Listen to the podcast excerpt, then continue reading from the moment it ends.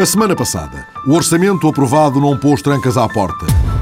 No dia seguinte, os juros da dívida soberana dispararam a níveis históricos, ao ponto de o governo ter visto na subida uma dimensão especulativa transnacional que justificaria uma resposta em bloco da União Europeia.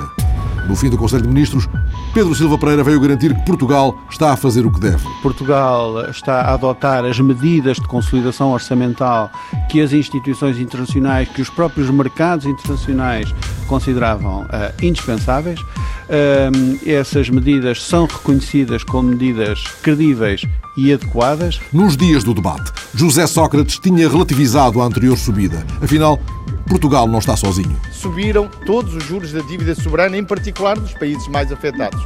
Por isso acho que isso tem outras causas que nada têm a ver com Portugal. Porque quem acompanha esses mercados sabe que hoje subiram uh, os juros da dívida da Irlanda, bateram hoje novo recorde e nós já descolámos da Irlanda nesse domínio, mas a verdade é que esse movimento de ascensão, também a dívida soberana espanhola e outras que estão afetadas, subiram em função de um comportamento especulativo que nada tem de justificação do ponto de vista económico. E na entrevista à TVI, Sócrates repetiu o argumento de que Portugal está a usar todos os instrumentos para garantir a solução da dívida soberana, sem precisar de guarda-chuvas opressivos. Portugal não precisa de assistência, nem precisa de ajuda para resolver os seus problemas. Nós resolvê-los pelos nossos meios. Sabe, nunca ninguém me ouviu dizer mal do meu país. Eu não gosto de expressões... Portanto, não concorda com o Ministro das Finanças? Não, não concordo com aqueles que estão sempre a falar no Fundo Monetário Internacional e alguns deles nem escondem a vontade que tem que o Fundo Monetário Internacional venha para o nosso país. O pior é que, como lembrou Durão Barroso, já com o orçamento aprovado, os mercados desconfiam. A subida das, das, dos juros deve-se ao facto de não haver ainda completa confiança na capacidade de Portugal para realizar o seu esforço de consolidação orçamental. Por isso, Portugal não pode descansar à sombra da aprovação. Um país, quando se endivida, tem depois de mostrar que é capaz de pagar as dívidas que tem. E é aqui que se joga a credibilidade do país e a credibilidade das políticas. Foi a semana passada à volta de um debate com todos os ingredientes: crispação, erratas, golpes de teatro, piadas caseiras, ameaças veladas, convites ao fingimento. Fora do Parlamento, Passos Coelho ia, entretanto, perguntando pelos 500 milhões acordados em cortes na despesa e em falta no orçamento. O Governo assumiu, durante as conversações que teve com o PSD, toda a responsabilidade pela apresentação de medidas do lado da despesa corrente primária que devem contrabalançar esses 500 milhões de euros. E tenho a certeza que o Sr. Ministro das Finanças apresentará em sede de especialidade as medidas devidas para esse efeito. Sócrates remeteu para a especialidade. O que vamos fazer é uma redução genérica da despesa em todos os setores. A proposta na especialidade a proposta na especialidade será apresentada em todos os domínios, em todos os ministérios. E Teixeira dos Santos prometeu um esforço maior, de olhos abertos. Vamos precisar de um esforço maior de redução eh, de despesa e eh, de melhoria de algumas receitas de natureza não fiscal. E eh, não será um corte cego, não será um corte cego. Números redondos de um debate esquinado por remoques e duelos verbais e carambolas, como quando a Guiar Branco apontou a Sócrates as culpas de um descalabro e Assis lhe saiu ao caminho denunciando alegadas segundas intenções. É o seu déficit, a sua dívida, é a sua culpa. E porque a culpa é sua, Sr. Primeiro-Ministro, não tem o direito de ir embora. Pelo seu próprio pé, quando quiser, como quiser, culpando este e aquele. Não, não pode ser assim. O Sr. Primeiro-Ministro vai ter de passar pela vergonha de ser demitido porque os portugueses e o país o vão considerar culpado. Se a situação é esta, se a avaliação que fazem é esta, então a consequência inevitável era, de facto, a de não votarem o Orçamento de Estado e abrirem de imediato uma crise política em Portugal. Já Miguel Macedo tinha deixado claro que abstenção não quer dizer resignação. A partir de agora, se o Governo falhar a execução deste orçamento, não terá nem desculpa nem perdão tem as condições políticas necessárias para o executar. E Sócrates, não nos venham com papões. Se o senhor deputado acha que eu tenho medo desse julgamento, está muito enganado. Eu nunca temi julgamentos portugueses em nenhum momento da minha vida, senhor deputado, em nenhum momento. Francisco Assis desenrolou um rol de perguntas sem resposta. O PSD atua neste processo por convicção ou por cálculo? Age em, em obediência à sua interpretação do interesse nacional ou para promover apenas os seus interesses partidários? Está disponível para o diálogo ou pretende seguir pela via da ameaça? Quer evitar hoje a crise com o um único intuito de abrir de forma estrondosa amanhã? Vamos, infelizmente, sair daqui sem respostas absolutamente claras a tais interrogações. E, entretanto, Manuela Ferreira Leite subiu à tribuna e apontou o caminho.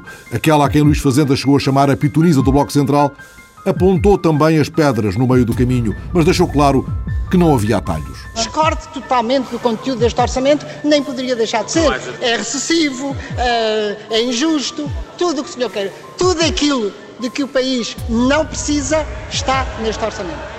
Vai daí, vai daí, como o senhor deputado Honário Novo se lembrou de dizer, me referir, quem paga é quem manda. É aquilo que o senhor faz lá em casa aos seus filhos. Enquanto estiveres cá em casa, mando eu. Ó oh, senhor deputado, se não faz, devia fazer porque era um bom sistema de educação dos seus filhos é inevitável se não queremos entrar em ruptura financeira. E é exatamente por este motivo que o PSD discorda do orçamento, mas não o discute no seu conteúdo. Eu não o discuti no seu conteúdo. Aquilo que nós temos que discutir é o que está em causa. O que está em causa é o país e é em nome do interesse nacional que nós viabilizamos o orçamento. E citando as outras bancadas, não façam cara feia. Finja, finja finja que estamos todos muito amigos. Sabe porquê, Sr. Deputado? Sabe porquê, Sr. Deputado? É que nós temos, nós ao viabilizarmos o orçamento, é um objetivo de fazer crer aos mercados que nós temos aqui algo que é necessário ser concretizado. Peço desculpa, Sr. Ministro das Finanças, foi quando o Sr. Ministro das Finanças, da bancada do Governo, referiu, aludiu à ideia de que estava preparado uma, algum golpe no sentido de uh, haver uma crise política nos próximos seis ou oito meses. Exatamente. Se o Sr. Ministro das Finanças pensa isso, peço desculpa, mas não o deve dizer publicamente. Manuela Ferreira Leite, pronta a meter-se ao caminho que vai ser longo. E eu vou lutar com todas as minhas forças para que ao fim de dois meses de estarmos num governo, quando lá chegarmos, que seja dito que a culpa do que se está a fazer é nossa é preciso dizer às pessoas que a crise vai levar vários anos a ser solucionados e que o PSD, se Deus quiser, há de lá chegar ainda sem a solução toda feita. E não pode ser por culpa nossa. Estamos a tratar um doente que os senhores quase mataram. E Francisco Louçã anda aqui um Espírito Santo de orelha. O governo do José Sócrates transformou-se no governo provisório do PSD. E o, e o PSD é o governo presidencial de Cavaco Silva. E ninguém tem dúvidas, foi a voz avisada de Cavaco Silva que nós ouvimos hoje aqui. Francisco Assis puxou com Miguel Macedo a corda do que é aceitável e do que é desejável. Não é aceitável que o maior partido da oposição venha aqui dizer que aprova hoje o orçamento para abrir amanhã uma gravíssima crise política.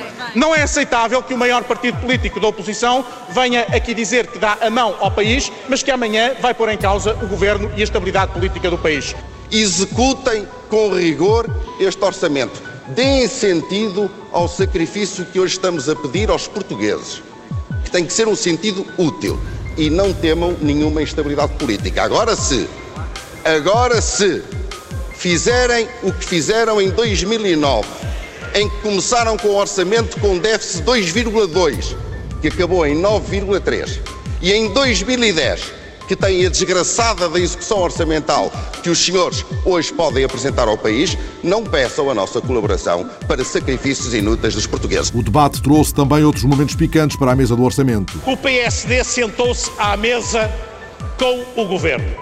Olhou para o menu e escolheu o melhor que havia. Não pediu a fatura e quis sair sozinho do restaurante porque teve vergonha de ser apanhado em público ao lado do governo e não quis ficar com uma fotografia pública. E houve aquele instante em que Sócrates partilhou com Miguel Macedo um agora e um depois. Quem não quiser partilhar a responsabilidade, não partilhará também o resultado. É que quem quer deixar sempre no ombro, nos ombros dos outros o peso das decisões difíceis não merece o reconhecimento que é devido à determinação na ação e ao cumprimento dos objetivos. Se fosse pela sobrevivência do governo, o governo não passava deste debate do orçamento. Não é por eh, tática política ou perspectiva eleitoral O que nós queremos dizer é que se o governo for uma vez mais incompetente, irresponsável e incapaz na execução deste orçamento, o país merece um novo governo. A única coisa que vai no vosso espírito é quando, como causar uma crise política, quando causar instabilidade e quando, e pior do que isso, quando é que podemos aproveitar estes resultados das sondagens agora que o governo enfrenta a dificuldade de ter que propor medidas difíceis? E aquele outro em que Portas perguntou a Sócrates: então e o crescimento? Nada? Como o primeiro discurso de um primeiro-ministro que nada diz sobre o crescimento económico no próximo ano e que nada diz sobre o desemprego no próximo ano, prova neste Parlamento que este orçamento, que é feito em desespero, pura e simplesmente não tem política económica. Engana-se, Sr. Deputado. Eu falei de princípio ao fim em crescimento económico. Porque ao falar de contas públicas, isso quer dizer falar de crescimento económico. E Jerónimo quis saber dos mandantes e da coragem de os enfrentar. Esses que hoje julgam mandantes do nosso país, esses sim é que era preciso ter coragem para propor designadamente nesta proposta de orçamento finalmente pôr a banca a pagar aquilo que deveria pagar Bem. em termos de impostos. Bem. Em que se deveria, portanto, em relação às transações bolsistas, pôr a pagar justamente, tendo em conta os lucros fabulosos que conseguem alcançar, era tomar medidas para que esse dinheiro que voa para os offshores pagar impostos. Dir-me-á, essa coragem não tenho porque estamos a confrontar os poderosos. Nunca! Quem está do lado da facilidade é o Partido Comunista, sempre do lado da facilidade. Dar tudo a todos. Isso não é defender o Estado Social, Sr. Deputado. Isso é pôr em causa o Estado Social. E Louçã? Ora, se isto é boa fé. Garante que o acordo com o PSD foi feito por parceiros de boa fé, para vermos imediatamente os parceiros de boa fé a insultarem-se num nível raramente visto neste Parlamento. E desta foto escondida à socapa, telecomandada de Belém, que veio registar o acordo que, dito de boa fé, conduz imediatamente a um marmoto de insultos, percebemos bem o que se pode esperar. Papéis à medida, num debate em que Augusto Santos Silva provocou no hemiciclo olímpicas gargalhadas. O PSD começou o debate como Marte, o deus da guerra e do afrontamento, e acabou como Jano, a divindade da dupla face, símbolo da incoerência e da indecisão. Começou ontem como Marte, com pós-agressiva, rasgando as suas próprias vestes signatário do entendimento e ameaçando com um novo e fatal recontro para daqui a uns poucos meses, isto é, profetizando instabilidade e confrontação. E acabou vítima hoje de uma admoestação pública da sua ex-presidente, que lhe repetiu desta mesma tribuna os avisos há muito provenientes do governo, a saber, que este é o orçamento que o país precisa. Cavaco pediu a todos, entretanto, um esforço mais de clareza, de justiça, de justificação. Todos esperamos que a preocupação dominante esteja na repartição justa dos sacrifícios que são pedidos aos portugueses. Deve ser feito um esforço para explicar aos portugueses a razão dos sacrifícios que lhes são pedidos. O esforço deve ser de todos, não apenas do governo, disse o presidente. Está uma explicação que já o governo tem tentado dar. Podem com certeza aprofundar, é ele que fará o julgamento, mas que também os outros que participam no debate devem ajudar a explicar aos portugueses a razão dos sacrifícios que lhes são pedidos. E entretanto, muito cuidado. Os mercados não dormem. É provável que os mercados olhem com toda a atenção para a execução do orçamento para a execução que ocorreu no ano 2010 e vão com certeza olhar também com muita atenção para a execução que irá ter lugar, que esperemos seja muito rigorosa, no ano 2011. Foi isto na semana em que um presidente vacilou perante o eleitorado, em grande medida por causa do modo como enfrentaram os sortilégios da economia. Obama teve uma derrota histórica nas intercalares americanas, viu fugir a maioria democrata na Câmara dos Representantes e teve de assumir a culpa de um resultado humilhante mas Obama não sacudiu a água do capote. Pelo contrário, reconheceu que as pessoas estão frustradas porque não veem resultados que esperavam. Yesterday's vote confirmed what I've heard from folks all across America. People are frustrated. They're deeply frustrated with the pace of our economic recovery. E na América mais a sul, uma mulher, Dilma Rousseff, adaptou o slogan com que ele, Obama, contagiara o mundo. eu gostaria muito que os pais e as mães das meninas pudessem olhar hoje nos olhos delas e dizer: sim, a mulher pode. E agora, Dilma? Não podemos descansar enquanto houver brasileiros com fome, enquanto houver famílias morando nas ruas, enquanto crianças pobres estiverem abandonadas à sua própria sorte, enquanto reinar o crack e as cracolândias. A erradicação da miséria nos próximos anos é, assim, uma meta que assumo, mas para a qual peço humildemente o apoio de todos que possam ajudar o país no trabalho de superar esse abismo que ainda nos separa de ser uma nação desenvolvida. Dilma Rousseff, a semana passada, a primeira mulher presidente do Brasil, não se esqueceu de Lula, nem podia. Agradeço muito especialmente e com emoção ao presidente Lula. Ter a honra de seu apoio, ter o privilégio de sua convivência, ter aprendido com sua imensa sabedoria, são coisas que se guarda para a vida toda. Sei que um líder como Lula nunca estará longe de seu povo, de cada um de nós. Baterei muito à sua porta e tenho certeza e confiança que a encontrarei sempre aberta. Outra mulher nas bocas do mundo a semana passada, Sakineh Ashtiani, condenada à morte pelo regime do Irão. Dilma foi uma das vozes que se ergueu em sua defesa. Outra foi a de Bernard Henri Levy, o filósofo de La Règle du Jeu. Se Sakineh for executada, disse ele, Nenhum chefe de Estado pode olhar nos olhos o presidente do Irão. Si Sakineh était exécuté, il faudrait envisager une deuxième campagne pour la rupture des relations diplomatiques avec l'Iran. Outro presidente teve diante dos Jerónimos palavras de ordem adversas. O Jintao, considerado já o líder mais poderoso do mundo, esteve em Paris, onde os repórteres sem fronteiras soltaram pombas pela libertação de Liu Xiaobo, o Nobel da Paz. Em Lisboa, Teresa Nogueira, da Amnistia Internacional, juntou os nomes para os cartazes de protesto que talvez tenham sido traduzidos ao presidente chinês. De qualquer modo, o Jintao terá percebido ao que vinham os cartazes. Pedir, através de cartazes abaixo-assinados, a libertação do Prémio Nobel da Paz, Liu Xiaobo, o fim da prisão domiciliária da sua mulher, Liu Xia, e de outros prisioneiros de opinião na China, incluindo o tibetano e o jornalista uigur, que estão presos devido a delitos de opinião. Nomes cativos, erguidos em cartazes pela liberdade contra o delito de opinião, em Lisboa, a semana passada.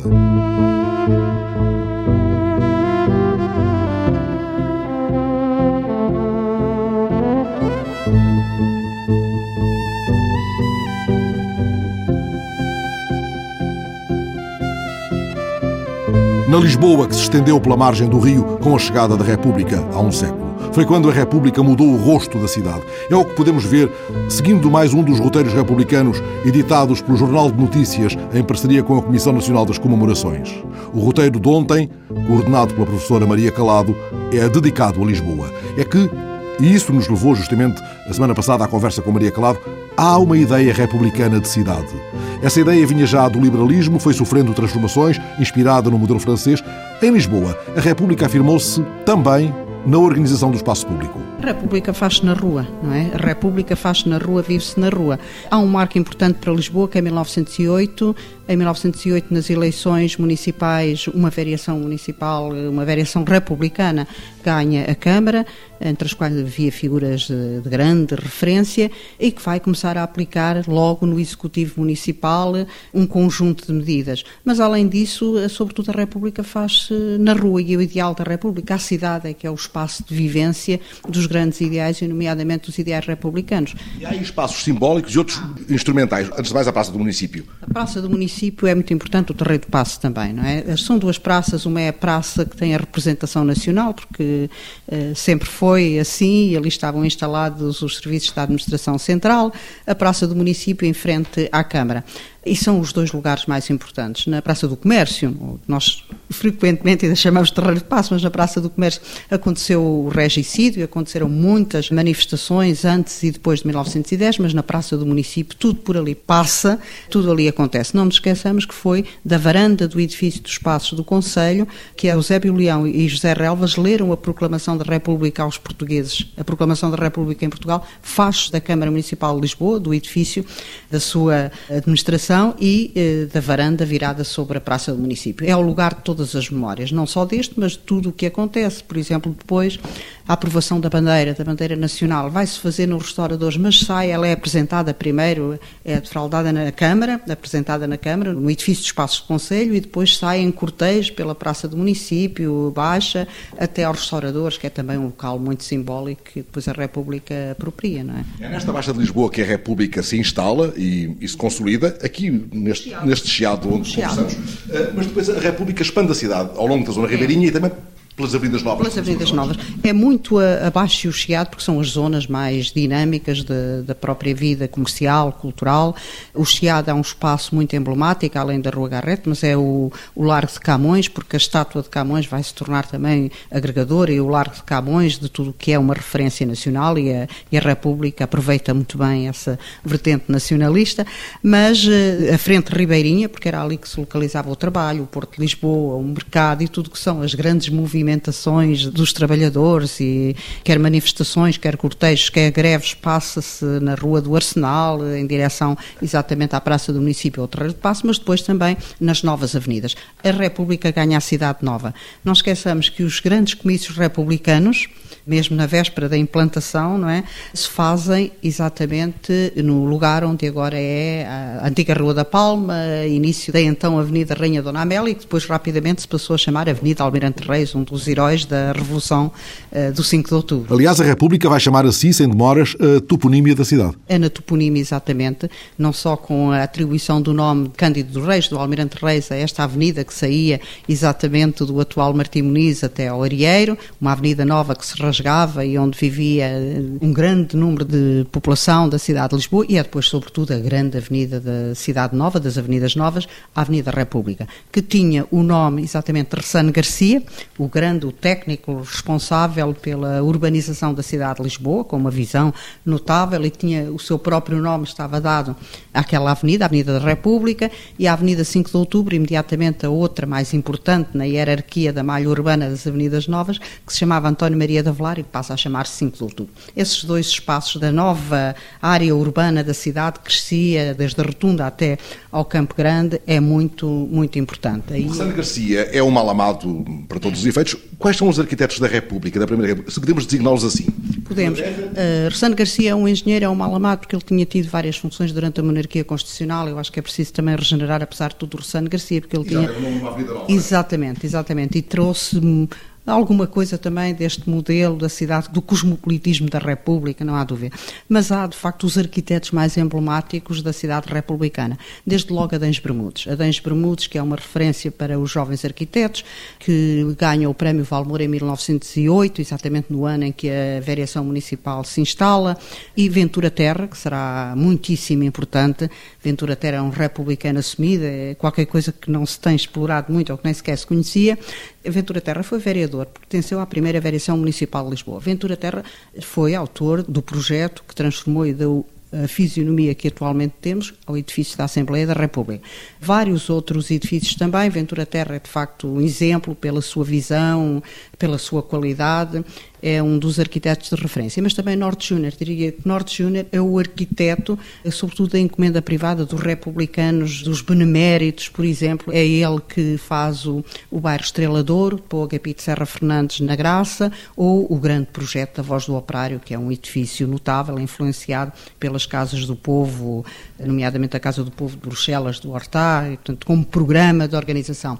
E será ele que faz grande parte das encomendas. Há um outro também importante, que é Rosendo Carvalheira, trabalhava com Grandela, Rosendo Carvalheira, que vai se não desenhar o projeto do bairro Grandela, mas pelo menos vai dar o seu apoio. Também trabalhará aqui no edifício dos Armazéns Grandela, em toda a decoração interior, embora seja projeto de um arquiteto francês, cujas relações vêm também dentro desta linha republicana e de uma ligação com a maçonaria que está muito presente sempre nesta ideologia e que marca a cidade. Quer dizer, há uma Lisboa republicana na sua uh, fisionomia arquitetónica, nas suas fachadas urbanas e com muita simbologia mesmo e com um ideal, estes edifícios são edifícios para a vivência pública, para uma classe média poder uh, viver e fruir o espaço, e há lugares muito emblemáticos de vivência da República. Não falamos de um que é muito importante, que é o Marquês. Não é? O Marquês é uma das figuras mais uh, recuperada, exatamente também desde o liberalismo, o fim do liberalismo, e sobretudo pela República, e a estátua do Marquês de Pombal é uma das grandes, um dos grandes projetos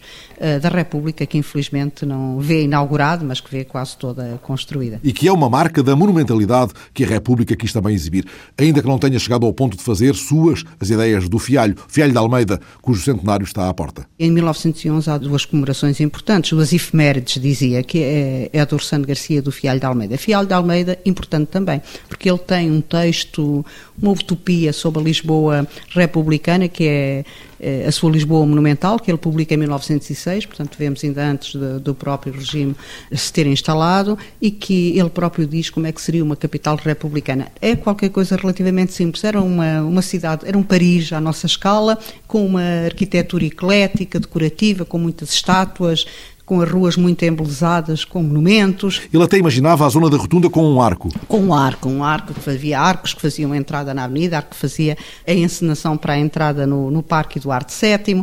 É muito essa ideia, a Fialho faz o texto, nós sabemos hoje que os desenhos são de um seu contemporâneo, o engenheiro Camilo Verdier, que tem essa monumentalização através da arte pública, que é importante também, da escultura, da estatuária, dos monumentos, mas que também tinha uma ousadia muito grande, que eram as pontes de ferro, que hoje não saberíamos se se a própria tecnologia e se os recursos financeiros existentes alguma vez teriam permitido aquelas soluções, mas de qualquer maneira é uma visão de futuro para a cidade, é uma cidade republicana e que ele próprio diz esta é a República, que também tem uma dimensão social, tinha belos jardins para os seus habitantes, qualidade de vida, tinha as crianças em escolas de, de, onde podiam aprender as artes, a verdadeira dimensão da cidadania. Temos assim que a Primeira República durou pouco, mas mexeu muito na cidade, agiu sobre a cidade. A República age sobre a cidade.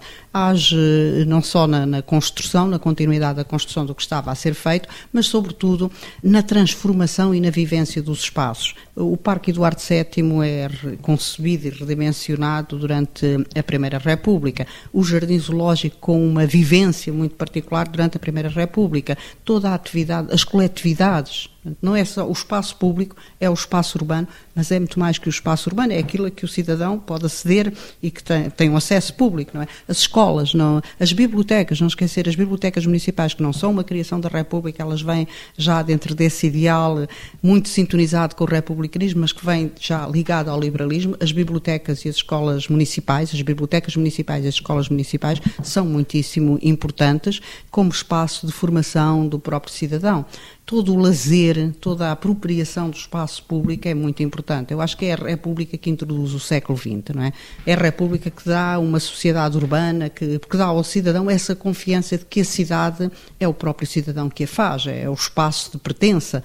E nós verificamos muito que a vivência dos espaços eh, pode ter associações a classes sociais diferentes, mas há essa vivência do espaço público, essa apropriação. A cidade pertence-nos. Isso é, é algo muito importante, não é? A cidade pertence pertence-nos, a cidade pertence-te. As praças, os jardins, as ruas, a margem do rio, mesmo se o navegas virtualmente, mesmo se os teus tantos amigos os não encontras na cidade, no espaço público, mas na teia virtual, na rede social. A semana passada, o repórter Ricardo Oliveira Duarte foi adiante das Avenidas Novas, a uma sala já nas novíssimas avenidas de Lisboa, com uns rapazes do técnico, mas podiam ser homens de Harvard ou apenas amigos. O que o juntou foi a estreia do filme de David Fincher, A Rede Social, anunciado como o filme que revela a face escondida da criação do Facebook. O criador Zuckerberg e a sua criatura.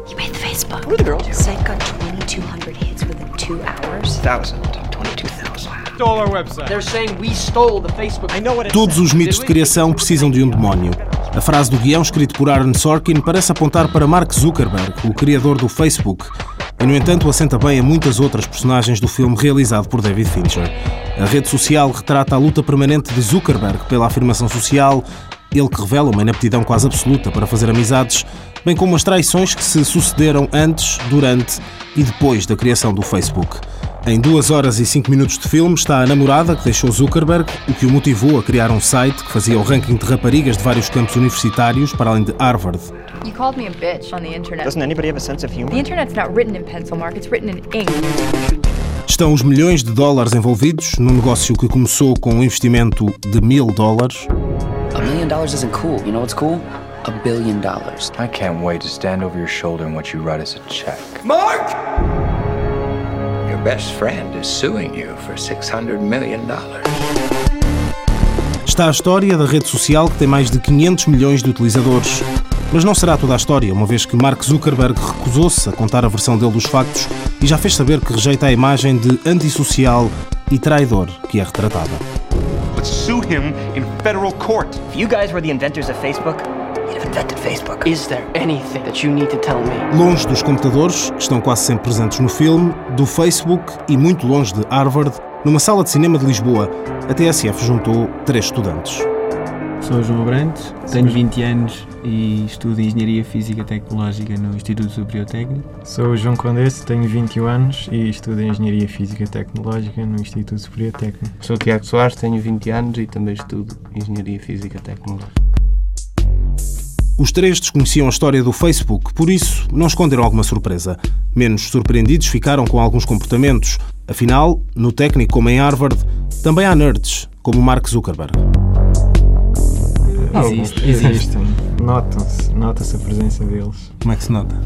Normalmente são mais fechados, são mais fechados menos mais, sociáveis, mais tímidos, talvez. Mais Mark Zuckerberg? Haverá algum perdido pelo técnico? Acho que sim, é, Existem vários Marcos Zuckerberg. Sim, talvez em dimensão, não com esta dimensão, claro, mas no futuro vão fazer coisas. Porque quando estamos a falar de uma universidade como Harvard, estamos a falar num local onde estão presentes talvez os maiores cérebros do mundo atual.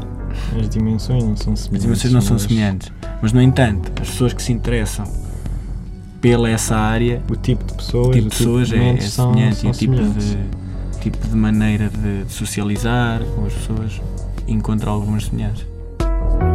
A conversa começa, a partir daqui, a afastar-se mais do filme e a centrar-se no Facebook, na rede social propriamente dita. Uh, acho que satisfaz o desejo de curiosidade das pessoas de saber o que se passa com os amigos e saber os eventos que ocorrem. Temos, todo, temos tipo todo o nosso leque de amigos à distância de um clique. Fotografias. Acho que é aliciante por isso. Mas nós isso temos... é importante. Sim, até certo ponto. Não sei, o contacto através de uma plataforma. Não é? Não é importante? Não sei, não sei. Acho que se quisermos falar com alguém, o melhor é, se calhar, até ligar. Pode ser preferível do que estar ali a ver. Não sei. Tem-se perdido isso? Sentem que ligam menos? Ou seja, é, eu vou sentem lá ver, que. Olha, hoje, hoje ele foi à praia. Ah, pronto. Já nem lhe vou ligar, sei que ele foi à praia. Nem vou perguntar se está tudo bem. Se calhar ele estava aborrecido na praia e eu fui. É verdade. É uma ideia que eu tenho. Perde-se um pouco, mas as pessoas importantes continuamos a ligar, mas o Facebook permite-nos estabelecer contacto e manter o contacto com pessoas que já não, com quem já não temos esse tipo de ligação. Pessoas Ou que até estavam já um pouco mais distantes, colegas da escola antigos, colegas da nossa cidade natal. O Facebook permite manter o contacto. Uma proximidade que poderá ter um preço, a perda de privacidade. People want to go on the internet and check out their friends, so why not build a website that offers that friends, pictures, profiles, whatever you can É essa uma das questões mais polémicas e foi ela que dividiu a forma como os três se relacionam com a rede social. Se João Abrantes e João Condesso utilizam todos os dias o Facebook, Tiago Soares não lhe liga nenhuma, pelo menos agora. Já teve uma conta, mas cancelou-a. Penso que era tempo mal aproveitado e acho que invade um pouco a privacidade das pessoas. Mas houve um ímpeto que te levou a ir lá e experimentar. E depois o que é que te desiludiu? Há vários fatores. Um deles é que eu, sem ser cá em Lisboa, sou natural de uma terra mais pequena, toda a gente se conhece. Quer dizer, qualquer coisa que eu fizesse, já toda a gente no mundo lá mais pequeno onde eu morava antes ia saber e bem, acho que não gostava. É esse o mundo em que vivemos e muito potenciado pelo Facebook? Tudo o que vocês fazem, sentem. Acho que é esse um dos defeitos do Facebook. Acho que tem várias vantagens, mas depois, se calhar, esmiuça muito a vida das pessoas. Tiago não teme, por não partilhar a realidade social virtual dos amigos, perder, na vida real, o enquadramento. Algumas conversas poderão passar-lhe um pouco ao lado, mas nada de muito preocupante. Sim, há algumas coisas, mas, mas eu pergunto porquê e explicam. Nunca fica ninguém a nadar. Não é um fator de distanciamento entre nós. A questão parece ser pacífica, mas é precisamente outro dos grandes pontos de discussão levantados pelo Facebook. A rede social, cibernética, substitui a real ou em que medida a pode influenciar? Aqueles que utilizam o Facebook mantêm-se em contacto mais frequentemente e. Mas se tu precisar mesmo de falar com essa pessoa, contacta. Claro, Sim, claro, mas é. em termos de trivialidades do dia a dia, ah, acaba-se por se perder alguma Sim. Do entrosamento entre os colegas. Restará, pois, aferir a importância desse entrosamento e até que ponto ele poderá ser corroído pelo Facebook, cavando algum fosso entre quem está e quem não está na rede. Na rede onde nos perdemos a semana passada e nas praças, no espaço público, na cidade que se estende como uma teia aberta aos talvez 500 milhões de futuros amigos. É claro que os não faremos sem ir somando, entretanto, alguns inimigos. São as leis da cidadania. Gostam disto? Alexandrina Guerreiro, Ricardo Oliveira Duarte, Fernando Alves.